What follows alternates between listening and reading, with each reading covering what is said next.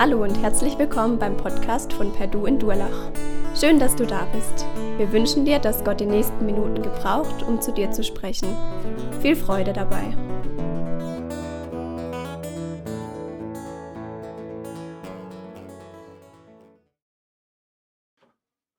Ja, guten Morgen. Wir stehen in einer Predigtreihe, die uns mit den Gewissheiten beschäftigt, Gewissheiten für Gottes Kinder. Und wir haben drei Predigten in dieser Reihe bereits gehört. Leben aus Gnade, dann Geborgen in Gott und am letzten Sonntag die Predigt über das Thema Das Böse ist besiegt. Heute geht es weiter mit dem Thema Gewissheiten für Gottes Kinder. Gott ist im Leid dabei.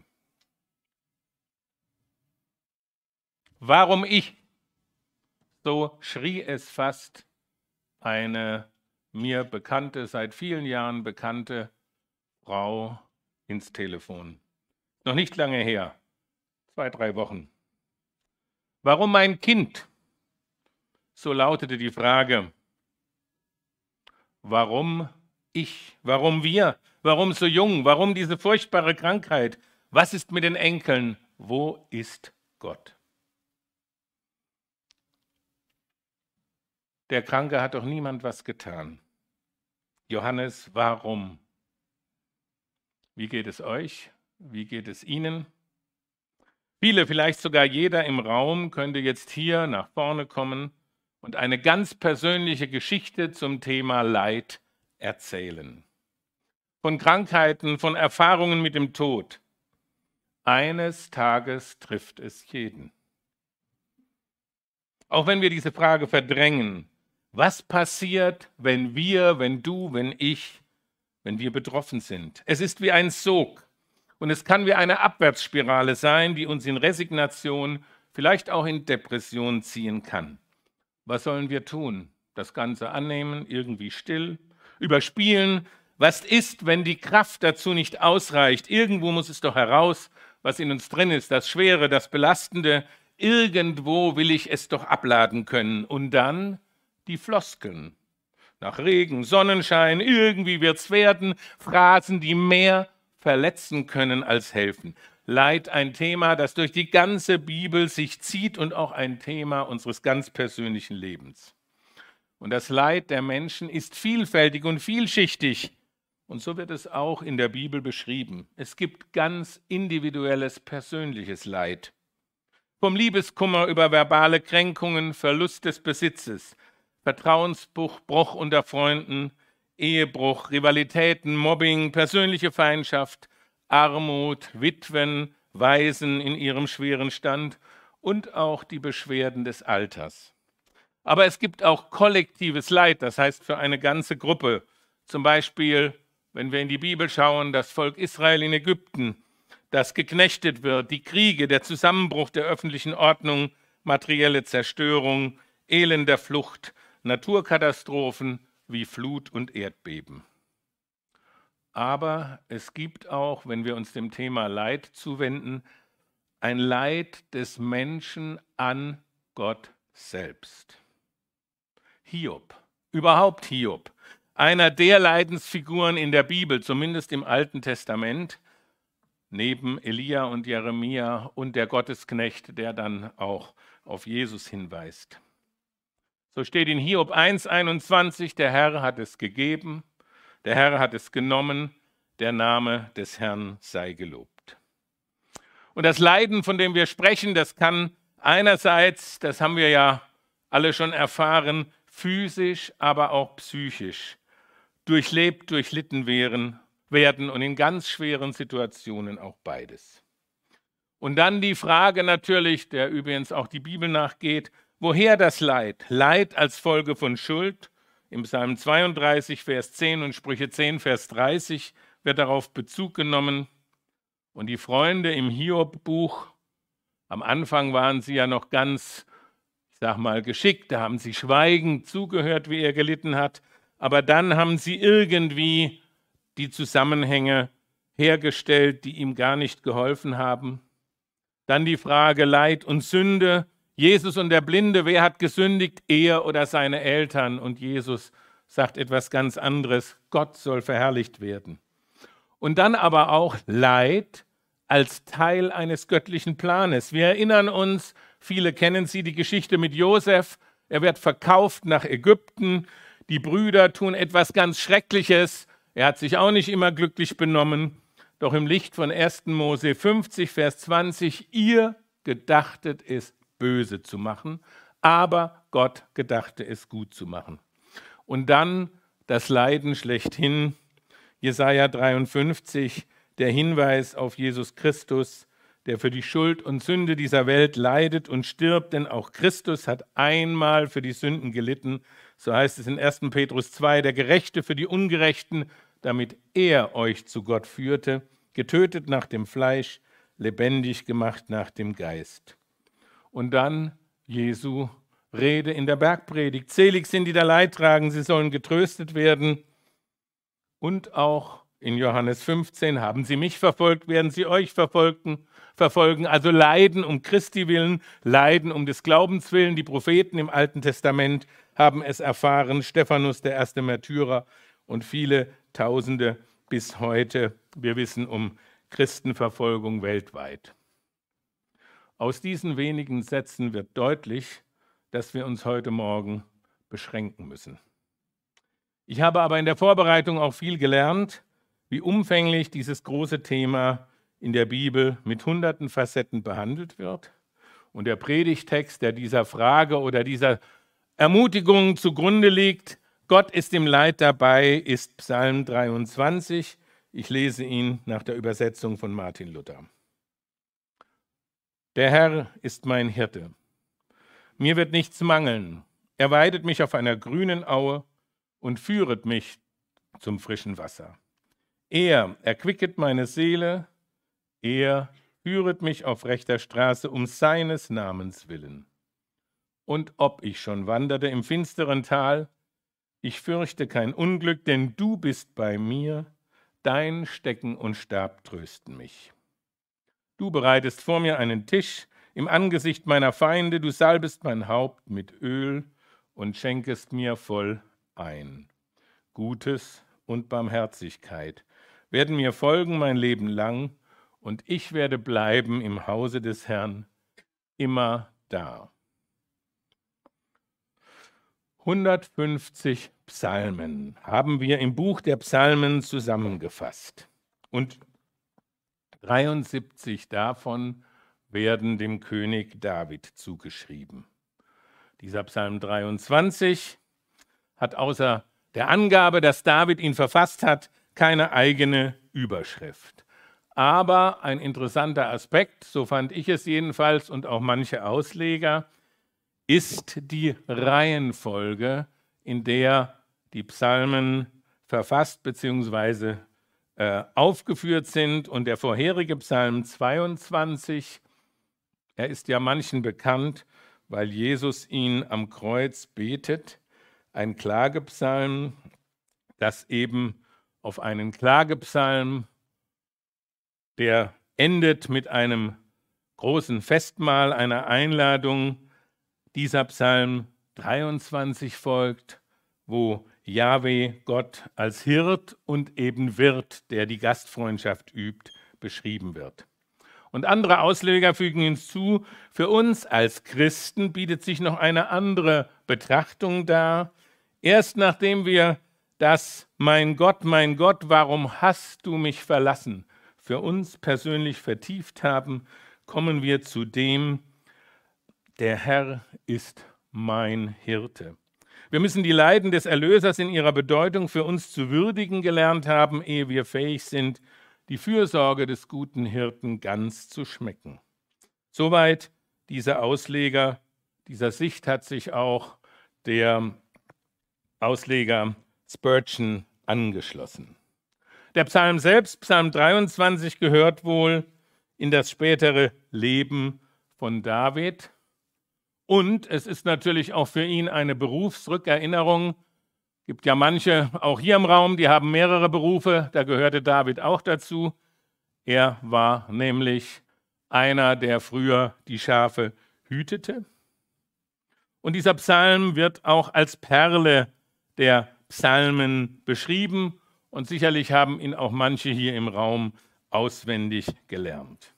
Wir wollen uns diesem Text in drei Gedanken oder Überschriften nähern.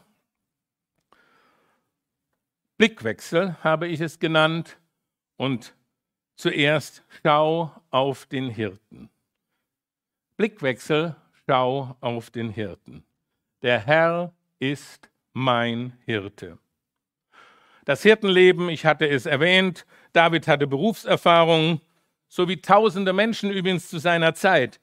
Ackerbauern und Viehzucht bzw. Kleinviehzucht, das waren in dieser Region zwischen Sinai-Halbinsel und Euphrat, also in ähm, dem vorderen Bereich Kleinasiens, die Hauptbereiche der Wirtschaft. Und schon ganz am Anfang, nämlich Kain und Abel, heißt es 1. Mose 4, Abel wurde ein Schäfer, Kain wurde ein Ackermann. Ackerbau und Viehzucht. Und so gehört Hirtenleben zum Alltag. Das sehen wir in den Erzvätergeschichten. Dazu gehören übrigens auch gewisse Konflikte, die Suche nach Wasserquellen, die Wanderung mit den Herden je nach Saison, die Frage nach dem Gras, das grüner ist. Um es mal salopp zu sagen, das ergab Stress und Streit. Und auch bei uns, bis heute, gibt es ja hin und wieder mal Begegnungen mit Hirten, ist noch gar nicht so lange her, da war die Bundesstraße von Wilferding nach Königsbach mit einer Schafherde, äh, will ich mal sagen, nicht gesperrt, aber es ging halt langsam.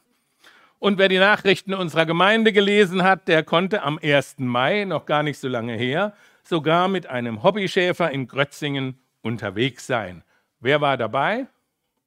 Eins, zwei, drei, vier. Es gibt also mehrere Experten hier im Raum, wer noch mehr wissen will. Ähm, es war eine gute Erfahrung, wie ich gehört habe, und somit hautnah dran am Text. Dieses Bild des Hirten durchzieht das Alte Testament, auch im Hohelied übrigens taucht es auf und in den Propheten und auch in einem Bild, nämlich dass es wie ein Gerichtswort benutzt wird in Jesaja 13, Vers 14 das Volk, sie sollen sein wie eine Herde ohne Hirten. Und, das ist nicht ganz unwichtig, auch fürs Gesamtbild oder zumindest unterstreicht etwas, der Hirte ist auch die Beschreibung für den König, den Herrscher. David wurde damals von den Herden geholt. Er erlebte eine Salbung, so wie übrigens jemand über dem Kanal gestern, wer die Krönung geguckt hat. Da gibt es auch eine Salbung, die hängt übrigens mit dieser Salbung zusammen. Aber das lassen wir mal. Ich bin hier nicht für die Royals zuständig. Aber es ist interessant, dass das einen biblischen Bezug hat. Da müsste man mal extra diskutieren. Also, Davids Berufung. Er wählt seinen Knecht, nimmt ihn von den Schafhürden, holt ihn von den säugenden Schafen, dass er sein Volk Jakob weide und sein Erbe Israel. Und nun dieser David mit dieser Erfahrung des Hirtenlebens seiner Zeit später dann Herrscher und König, spricht diese Worte aus. Vers 1, der Herr ist mein Hirte. Und damit weiß er, das ist der Gott, der Schöpfer des Himmels, des Universums. Er allein ist König. Und das wird uns auch sonst an vielen Stellen bezeugt. Jesaja weiß es in Jesaja 40, Vers 11. Er, dieser Hirte, nämlich Gott, wird seine Herde weiden wie ein Hirte. Er wird die Lämmer in seinen Arm sammeln und im Bausch seines Gewandes tragen. Und Hesekiel, das ist jetzt prophetisch gesehen, natürlich nach David, aber es ist dieses Gesamtbild, wo Hesekiel dann sagen darf, ich werde einen Hirten über sie einsetzen, der wird sie weiden, meinen Knecht David. Und damit wird die Brücke geschlagen der wird sie weiden und er wird ihr Hirte sein und ich, der Herr, werde ihnen Gott sein und mein Knecht David wird Fürst in ihrer Mitte sein. Ich, der Herr, habe geredet. Und so wird in diesem Bild der Herr, mein Hirte, die Brücke geschlagen zu Jesus, der dieses Bild erfüllt und uns in Johannes 10, Vers 11 zusagt, ich bin der gute Hirte. Und der gute Hirte lässt dein Leben für die Schafe. Ich kenne die meinen, heißt es dann weiter in Johannes 11. Die meinen kennen mich, wie mich mein Vater kennt, kenne ich den Vater. Und ihr, jetzt mal gesagt, Jesus zu uns, meine Schafe, hören meine Stimme, sie folgen mir, ich kenne sie, ich gebe ihnen ewiges Leben. Darüber haben wir ja auch vor einigen Wochen eine Auslegung gehört. Und sie werden nimmermehr umkommen und niemand wird sie aus meines Vaters Hand reißen. Schau auf den Hirten, Blickwechsel. Wie macht man das? Ich sage euch ganz ehrlich, ich habe schon etwas gerungen in der Vorbereitung, wie man diese Themen alle zusammenbringt. Dann kamen noch andere Dinge, wie so im normalen Leben bei euch auch. Und dann habe ich angefangen, innerlich mich irgendwo zu verlieren und habe gedacht, eigentlich wäre es ganz cool, lieber Johannes, du würdest Punkt 1 deiner eigenen Predigt mal praktisch anwenden. Schau auf den Hirten. Sprich, setze mal einfach um, was du dann heute erzählen willst. Schau auf den Hirten wenn wir niedergeschlagen und entmutigt sind. Und dann kommt ja diese Selbstbedauerung, zumindest kenne ich das, ihr seid alle besser. Man überlegt noch, wer schuld ist und so weiter. Blickwechsel.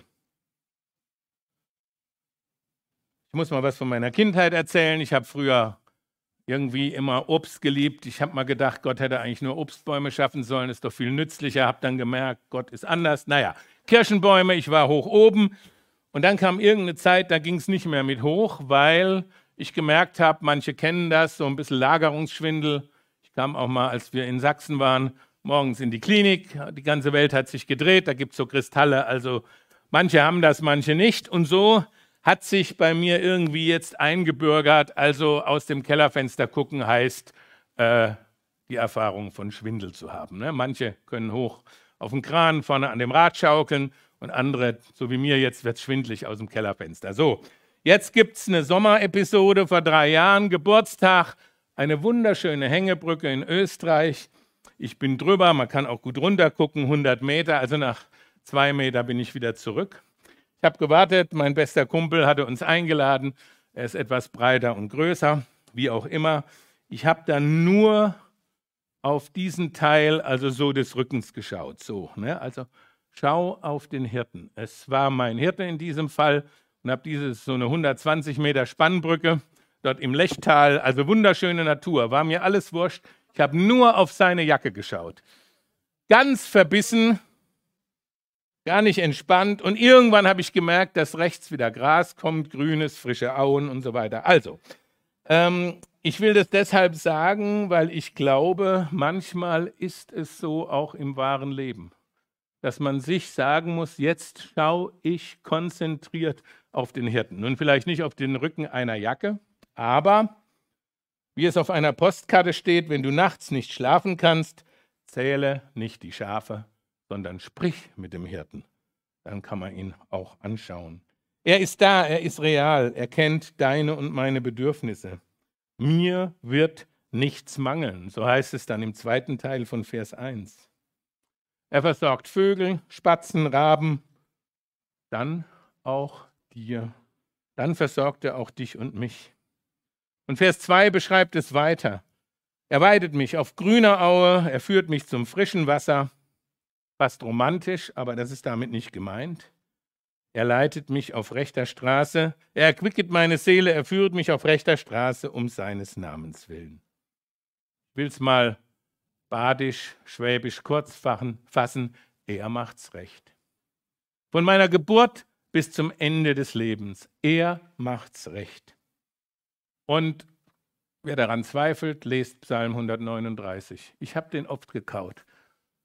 Als du noch nicht in der Mutterleibe habe ich dich zubereitet. Mensch, wer wäre da nicht gern dabei gewesen? Ne? Gain-Code kennen wir inzwischen. Ich hätte ein paar Dinge anders programmiert. Sage ich euch ehrlich. Also im Bereich Sport hätte ich ein bisschen mehr nach oben gedreht. Mein Vater war sportlich, manche meiner Kids sind sportlich. War mein schlechtestes Fach immer. Also, was will ich sagen? Wir würden gerne an dem Genpool ein wenig drehen. Und wenn ich es so sagen will, er führt mich auf rechter Straße, so mancher, den ich getroffen habe, einschließlich in Selbstgesprächen, ich mit mir selbst, wir sind nicht immer so im Reinen mit unserer Biografie, auch ein Teil des Leidens. Und mir hat mal jemand gesagt, es ist gar nicht schlecht, wenn du mit deiner Biografie versöhnt bist. Hört sich so gut an. Aber die Generation unserer Großeltern, ganz viele sind nicht mehr zurückgekehrt. Meine Eltern haben ihre Väter nicht gekannt und viele bei euch auch nicht. Bis hinein in das dunkle Tal, in dem ich kein Unglück fürchten muss. Und da ist der Hirte mit dem Stab und Stecken, der kann die wilden Tiere abwehren. Das tröstet mich. Aber, wie ich zu Eingang sagte, was, wenn ich nur das dunkle Tal sehe? Viele wissen es ja hier, wir haben 93 damals angefangen, auf dem Balkan zu arbeiten, Kroatien, Bosnien, es herrschte Krieg. Wir waren oft an den Frontlinien nah dran, immer in enger Abstimmung mit den Geschwistern aus den Gemeinden. Tausende sind damals geflohen, die hatten nur noch ein finsteres Tal im Kopf. Grausamkeiten ohne Ende, fast alle Verluste, Hass, böse Erfahrungen, so wie jetzt auch in der Ukraine und vielen Orten der Welt. Und eine der eindrücklichsten Erlebnisse war kein öffentlicher Ort, ich kam da irgendwie dazu Ihr kennt das, so ein Hangar, das ist so eine Blechhalle. Und da wurde ich, kam ich irgendwie mit rein im Gespräch. Wir hatten auch eine Zeit lang über die deutsche Botschaft solche UNHCR-Karten. Wir konnten dann auch manche Stellen hin, wo man sonst nicht hinkommt.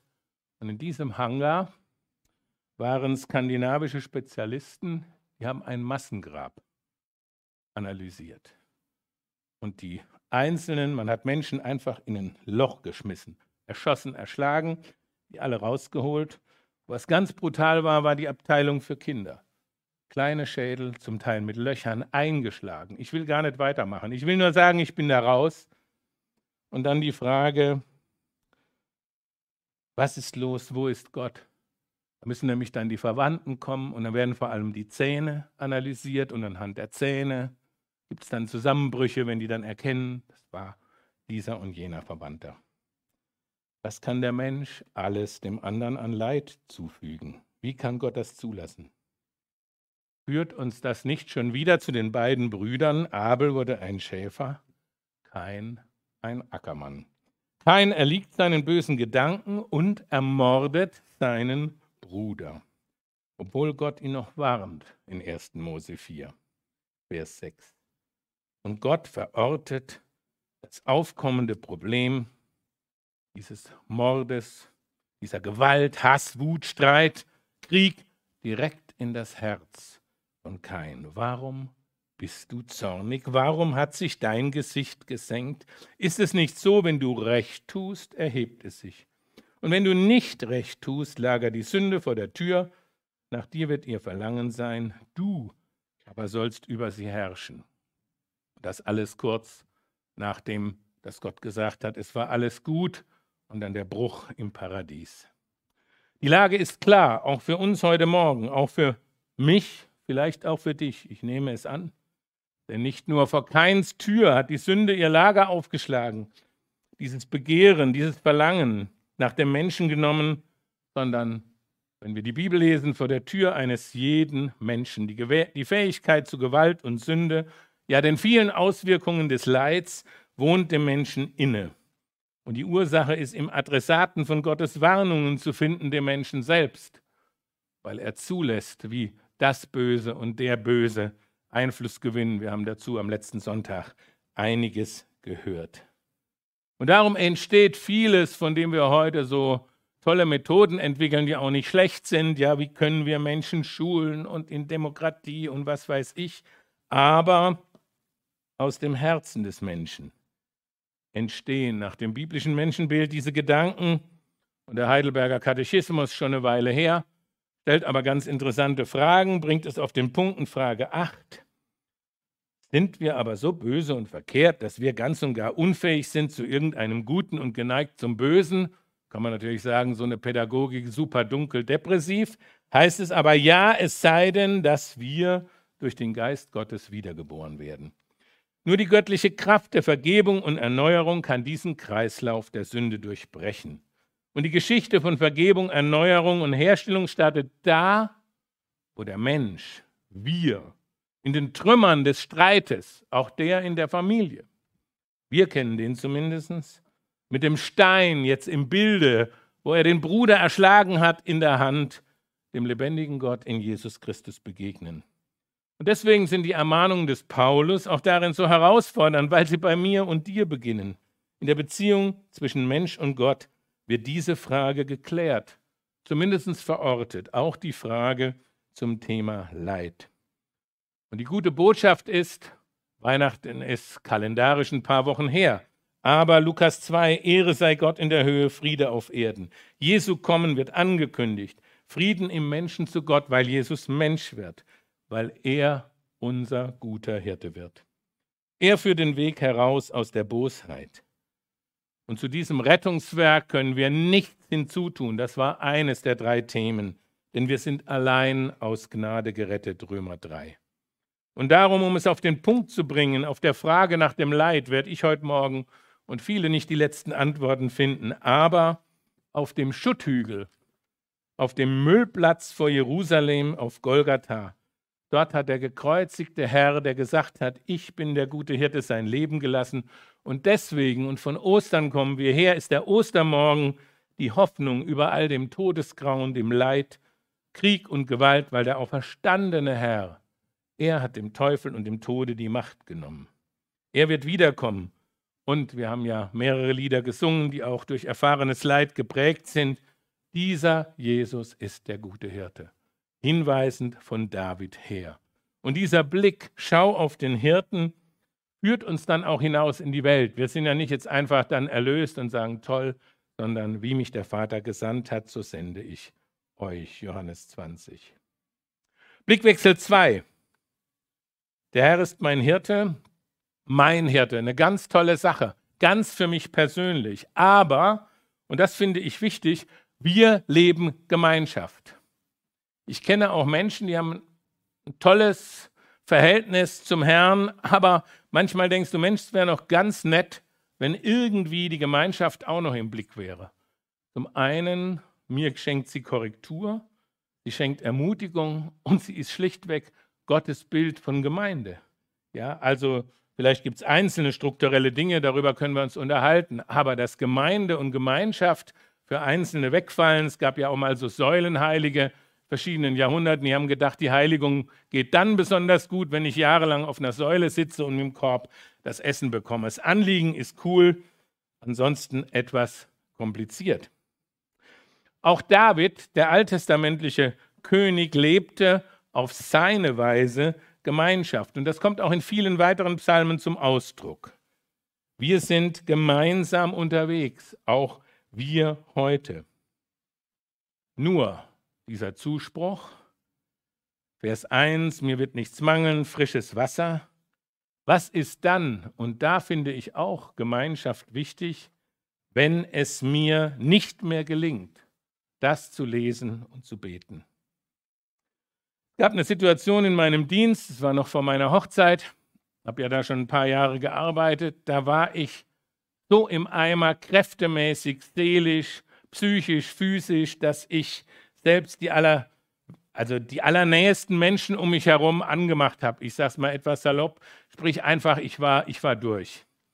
Und dann kam einer meiner besten Freunde und hat mich so gepackt und hat gesagt, halt, du bist nicht alleine unterwegs. Deine Mission ist unsere. Wir stehen hinter dir. Und jetzt hörst du auf. Es war ein Wake-up-Call, wie man so auf gut Deutsch sagt. Aber ich habe gemerkt, wir brauchen einander. Also nur der Hirte und ich, das ist ganz wichtig. Aber wenn der andere wegfällt, ist es schwer. Und ich sage es auch mal so, wir sind fähig, auch ich bin fähig, im Thema Leid, wenn es ganz dicke wird, mich zu verlieren. Denn ihr kennt das ja, Leid, Mitleid, Selbstmitleid. Und dann ist man weg. Und wenn kein anderer kommt, kann es schwierig werden. Aber ich mache das nicht lächerlich, sondern mein persönliches Leid darf ich vor Gott bringen.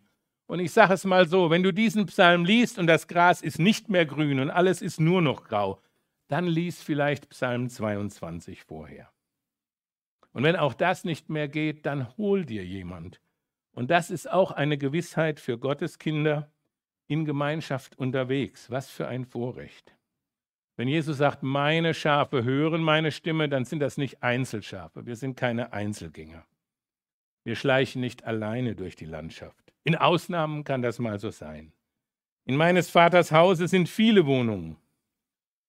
Und wenn meine Seele im finstern Tal ist, brauche ich vielleicht jemanden, der mir nur zuhört, sitzt und schweigt. Die Freunde von Hiob haben das übrigens am Anfang gut gemacht, dann wurde es schwierig. Könnt ihr mal nachlesen. Aber dieser Zuspruch, der kommt natürlich auch vom Herrn. Und das Wichtige ist, du bist nicht allein. Andere trösten dich, andere leiden auch, du tröstest wieder andere. Es sind ja auch so Schwankungen. Nicht jeder ist ja zum Glück zu gleicher Zeit schwach, es sei denn, es sind mal Katastrophen. Und dann natürlich auch, dass jemand jetzt sagt, ach Johannes, klasse, das sind wieder so die Stories und dann gibt es ja diese Glaubenshelden. Einen will ich erwähnen, dem sind sogar Denkmäler gesetzt. Hat jemand mal ein Denkmal von Martin Luther gesehen? Hand hoch, ja, es gibt ein paar. Also, denkt an ihn. Ein Denkmal, Martin Luther, 1483, 1546 gestorben. Deutsche Eiche, denkt man. Kraft, Natur, standfest, bierbraun. Diesen Luther hat es nie gegeben. Obwohl er dem Papst widerstand und dem Reichstag. Er war in Wahrheit ein fast lebenslang schwerkranker Mann. Ich will die Krankheiten gar nicht aufzählen. Ihr könnt sie im Internet googeln. Zum Reformationsjubiläum hat sie jemand medizinisch zusammengefasst. Die Liste ist endlos. Und er wurde mit seinen Leiden und weil er oft dem Tode nahe immer unleidlicher. Und dabei waren es nicht nur ein paar Zahnschmerzen oder mal Kopfweh oder eine Grippe, sondern es waren schwere Krankheitsbilder und schwere Depressionen. Martin Luther mit den Denkmälern. Wir wohnen in der Martin-Luther-Straße. Man denkt ja immer, nach wem eine Straße benannt ist, der hat es leichter im Leben. Nein. Er brauchte Zuspruch von seinen Freunden, von seiner Frau Katharina. Und auch er konnte dann wieder, wenn er aus dem Tal raus war, in dieser Dunkelheit, anderen Zuspruch weitergeben. Er hat tausende von Seelsorgebriefe geschrieben, gerade an Menschen in Depression. Also Gemeinschaft, einer trägt die Last des anderen. Aber ich will einen zweiten Aspekt, denn auch Gemeinschaft ist ja ein großes Thema. Wir sind in Gemeinschaft unterwegs. Einer trage des anderen Last, so werdet ihr das Gesetz Christi erfüllen. Galater 6. Und wir helfen auch Menschen. Wir haben ja am Anfang so ein paar Beispiele gehört. Naturkatastrophen oder jemand, der leidet, das Alter.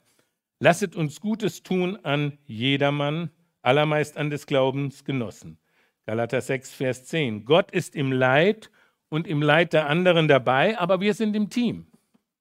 Als Gemeinde, als Gemeinschaft sind wir eingeladen, füreinander da zu sein. Also kann man schnell vergessen, so ich alleine, der Herr, das grüne Gras, das frische Wasser, toll, klasse, ich werde gesagt, fröhlich. Nein, wir sind gemeinsam unterwegs. Die Gemeinde im Neuen Testament hat Diakone eingesetzt, gesammelt für die Armen. Und bis heute helfen wir auch, viele von uns, auch unsichtbar, unterstützen Menschen in Not und Leid. Übrigens auch ein Teil der Geschichte unserer Gemeinschaftsbewegung. 1849, ich habe mal auf die Homepage geschaut, lebendig geworden damals, klar, biblische Impulse, die Bibel, das Evangelium den Menschen nahebringen, aber auch neben der Gemeinschaftskreise, die gebildet wurden, gründeten sie Kinderschulen, um die Not der vielen verwahrlosten Kinder zu lindern. Nur ein Beispiel von vielen. Und auch wenn Gott im Leid dabei ist, auch wenn Jesus uns als Hirte vorausgeht, Matthäus 25, Vers 40 heißt es, der König wird antworten, wahrlich, ich sage euch, was ihr getan habt, einem von diesen meinen geringsten Brüdern habt ihr mir getan. Und weiter heißt es in Vers 32, wie ein Hirt Schafe und Böcke scheidet er und sagt, ich bin nackt, hungrig, krank, im Gefängnis, durstig gewesen. Auch diesen Text kennt ihr. Einer trage des anderen Last. Gott ist im Leid dabei. Oder noch ein letztes, Hebräer 13, gastfrei zu sein, vergesset nicht. Manche haben ohne ihr Wissen Engel beherbergt. Immer mal interessant, überlegt mal, wer bei euch zu Übernacht, übernachtet hat, wer es gewesen sein könnte. Und vieles geschieht ja auch bei uns. Es ist ja nicht Anklage, sondern Einladung. Winterspielplatz, Schularbeit, Seelsorge, Besuche für Alte und Kranke, Mission, viele Einsätze hier durch euch im Einzelnen und im Verborgenen. Gemeinschaft, Blickwechsel. Und jetzt das dritte und letzte. Der Herr ist mein Hirte, mir wird nichts mangeln.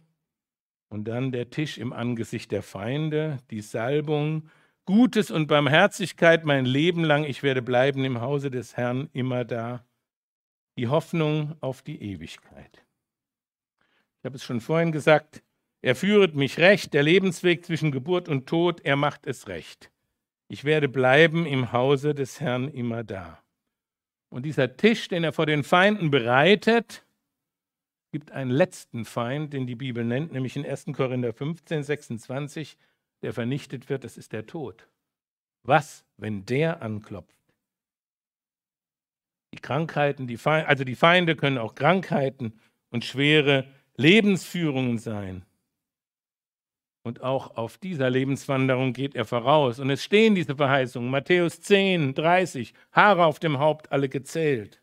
Oder Matthäus 6, wer könnte seines Lebens Länge etwas hinzusetzen? Aber was, wenn es ganz anders kommt? Wenn wir nur noch auf diese Ewigkeitsperspektive geworfen sind? 1. Korinther 15. Ist aber Christus nicht auferstanden, ist Predigt und Glaube vergeblich.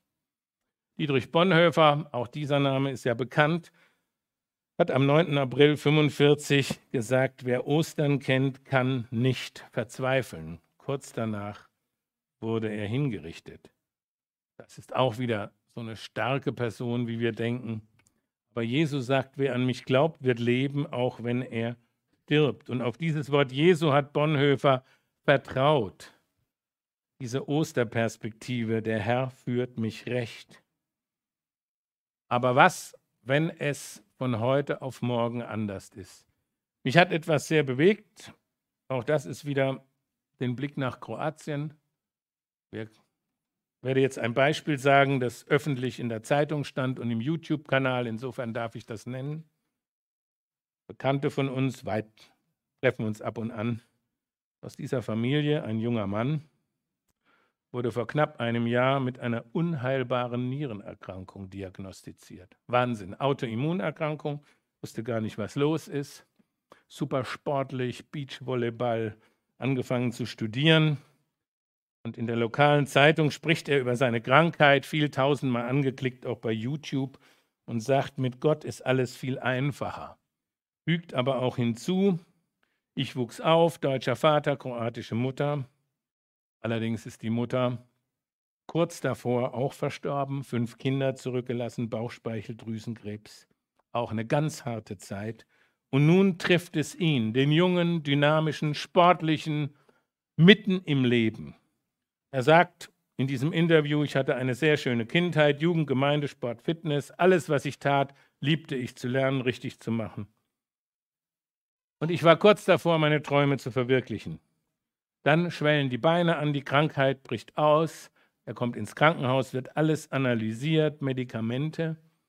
Und dann kommt eben diese Autoimmunerkrankung raus, diese Geschichte, dass die Mutter eben ein paar Jahre vorher, ich glaube es waren etwa drei Jahre vorher gestorben ist, diese Traumata. Und dann sagt er, dann hatte ich die Gelegenheit, meinen Glauben zum ersten Mal zu testen. Was ist Gott? Wer ist Gott? Kann er sich um mich kümmern? Ich selbst konnte nichts mehr tragen. Und das Verrückte ist, jetzt könnte man medizinisch schnell sagen, naja, dann gibt es eben eine Transplantation. Selbst wenn das klappen würde, ich sage es so offen, weil es offen bekannt ist, würde diese Autoimmunerkrankung das transplantierte Organ in vier bis fünf Jahren auch wieder zerstören. Also das ist die Perspektive, wo jetzt jemand lebt und sagt, da habe ich mir den Spiegel vorgehalten. Ich betete, dass Gott mir die Augen öffnen werde, möge. Mir wurde klar, dass ich eine Zeit lang mich für ein Leben ohne Gott entschieden hatte. Das war der größte Fehler meines Lebens. Und in diesem Tiefpunkt, sagt er, vertraue ich jetzt, dass Gott irgendwie daraus etwas macht. Ich selbst bin tief beschämt, wenn ich diese Zeilen lese, wie hart kann es auch einen jungen Menschen mitten im Leben treffen, von heute auf morgen. Nicht jetzt um Angst zu machen, aber es ist ein ganz aktuelles Beispiel. Gott, warum? Mein Gott, wo bist du? Aber Gott ist nicht unpersönlich. Er ist mit uns durch Jesus in Beziehung getreten und auch mit diesem jungen Mann wird er ans Ziel kommen. Wir hoffen für ihn und beten für ihn auf ein Wunder, dass er auch in diesem ganz finstern Tal die Hand des Hirten ergreift und den Mut nicht verliert. Aber Blickwechsel, Hoffnung, Ewigkeit, Offenbarung 1, Vers 17, fürchte dich nicht, ich bin der Erste, der Letzte, der Lebendige, ich war tot. Und siehe, ich bin lebendig von Ewigkeit zu Ewigkeit, habe die Schlüssel der Hölle und des Todes. Gutes und Barmherzigkeit werden mir folgen mein Leben lang, ich werde bleiben im Hause des Herrn immer da. Vorher die Salbung, wie gesagt, ein Bild auch für die Könige, aber auch ein Bild für den Heiligen Geist, der übervolle Becher und dann eine solche Realität. Mir hat es schon geholfen, viel geholfen, wie gesagt, diese Lieder, auch vorhin haben wir ja, es sind ältere Lieder, aber einfach den Reichtum der Lieder zu sehen, der uns auch gegeben ist. Und ich habe auch schon in anderen Predigten von Philipp Friedrich Hiller, der auch die Gemeinschaftsbewegung geprägt hat, zitiert. Ich will das jetzt hier auch nochmal auf Folie mitgebracht. Auch jemand, er ist schon ein paar Wochen nicht mehr unter uns, der Herr hat ihn geholt. Er ist ähm, 1699 geboren, 1769 gestorben, allerdings aus dem Enzkreis, gar nicht so weit von hier. Und auch ebenso ein ganz hartes Leben. Kein Geschichtsunterricht jetzt, aber die Franzosen waren hier fluchtweise, äh, also mit AI, dann äh, immer wieder unterwegs und viele Kinder, einige gestorben. Und was ihn dann besonders, auch neben dem Tod von Kindern, getroffen hat, dass er die letzten 18 Jahre seines Lebens, so ganz alt ist er gar nicht geworden, keine Stimme mehr hatte. Und auch da sagt er, und da sind diese Lieder entstanden in dieser Zeit, so weine ich, wenn ich weine, doch noch mit Loben, das Loben schickt sich fein zu solchen Proben. Das war der vierte Vers. Es jammere, wer nicht glaubt, ich will mich stillen. Mir fällt kein Haar vom Haupt, ohne Gottes Willen. In Jesus habe ich hier das beste Leben und sterb ich, wird er mir ein besseres geben. Es sorge, wer nicht traut, mir soll genügen. Wovor mir jetzt, wovor mir jetzt und graut, das wird Gott fügen. Er weiß, was nötig sei, so mag er sorgen. Mir ist des Vaters Treu auch nicht verborgen. Es sage, wer nicht hofft, ich will mich fassen. Er hat mich schon so oft erfahren lassen. Er hört Gebet in Not. Wenn sie am größten, sein Geist kann auch im Tod mit Jesus trösten. Und dann dieser vierte Vers, den ich schon zitiert habe. Und darum Vers 6 unseres 23. Psalms, der Blick auf den Hirten, die Gemeinschaft und der Blickwechsel in die Ewigkeit. Gutes und Barmherzigkeit werden mir folgen mein Leben lang und ich werde bleiben im Hause des Herrn immer da. Spurgeon sagte dazu, solange ich auf dieser Erde bin, da gehört jetzt nicht nur Leid dazu, da gehört natürlich auch Freude dazu. Nun war Leid das Thema heute Morgen. Aber eines darf ich wissen, ich bin als Kind meines Vaters hier auf dieser Erde zu Hause. Die ganze Welt ist für mich sein Haus. So hat er diesen Vers 6 ausgelegt, dieses Psalms. Und wenn ich einst in das himmlische Gemach, so hat man das früher gesagt, also einen Stock höher quasi ziehe, dann werde ich nicht mal das Haus wechseln, nur ins höhere Stockwerk, um da zu bleiben, immer da. Blickwechsel, Hoffnung auf die Ewigkeit. Und dieser Hirte, der vorausgeht, ist ein hoher Priester, der kann mitleiden mit unserer Schwachheit. Es ist nicht irgendjemand, sondern er ist versucht worden wie wir, doch ohne Sünde. Das sind Worte aus dem Hebräerbrief. Ich möchte abschließen mit dem Vers Hebräer 13, 14, 20, 21, wo es heißt, wir haben hier keine bleibende Stadt, die zukünftige suchen wir. Der Gott des Friedens aber, der den großen Hirten der Schafe, unseren Herrn Jesus, von den Toten herausgeführt hat durch das Blut des ewigen Bundes, mache euch tüchtig, in allem Guten seinen Willen zu tun. Er schaffe in uns, was ihm gefällt, durch Jesus Christus, welchem sei Ehre von Ewigkeit zu Ewigkeit. Amen. Wir beten. Herr, danke. Danke für diesen Morgen, danke für diese Zusage, für dieses Vorbild von David. Du bist der gute Hirte. Auf dich wollen wir blicken. Du hast uns in Gemeinschaft berufen, auch hier, aber auch weltweit. Und du öffnest immer wieder den Horizont zur Ewigkeit. Ich möchte dich besonders jetzt bitten für den jungen Mann, von dem wir gesprochen haben, stärke ihn. Aber auch besonders für jeden, der heute Morgen hier ist und vielleicht still, ganz still auch ein Leid mit sich trägt. Herr, erbarm dich, segne du, schenk du Kraft und öffne du jedem von uns die Augen, wo wir jemanden finden, wo wir vielleicht etwas die Last gemeinsam tragen können oder jemand, der die Last mit uns teilt. Danke, dass du unsere Lasten getragen hast. Bitten dich für diese Woche um deinen Segen. Amen.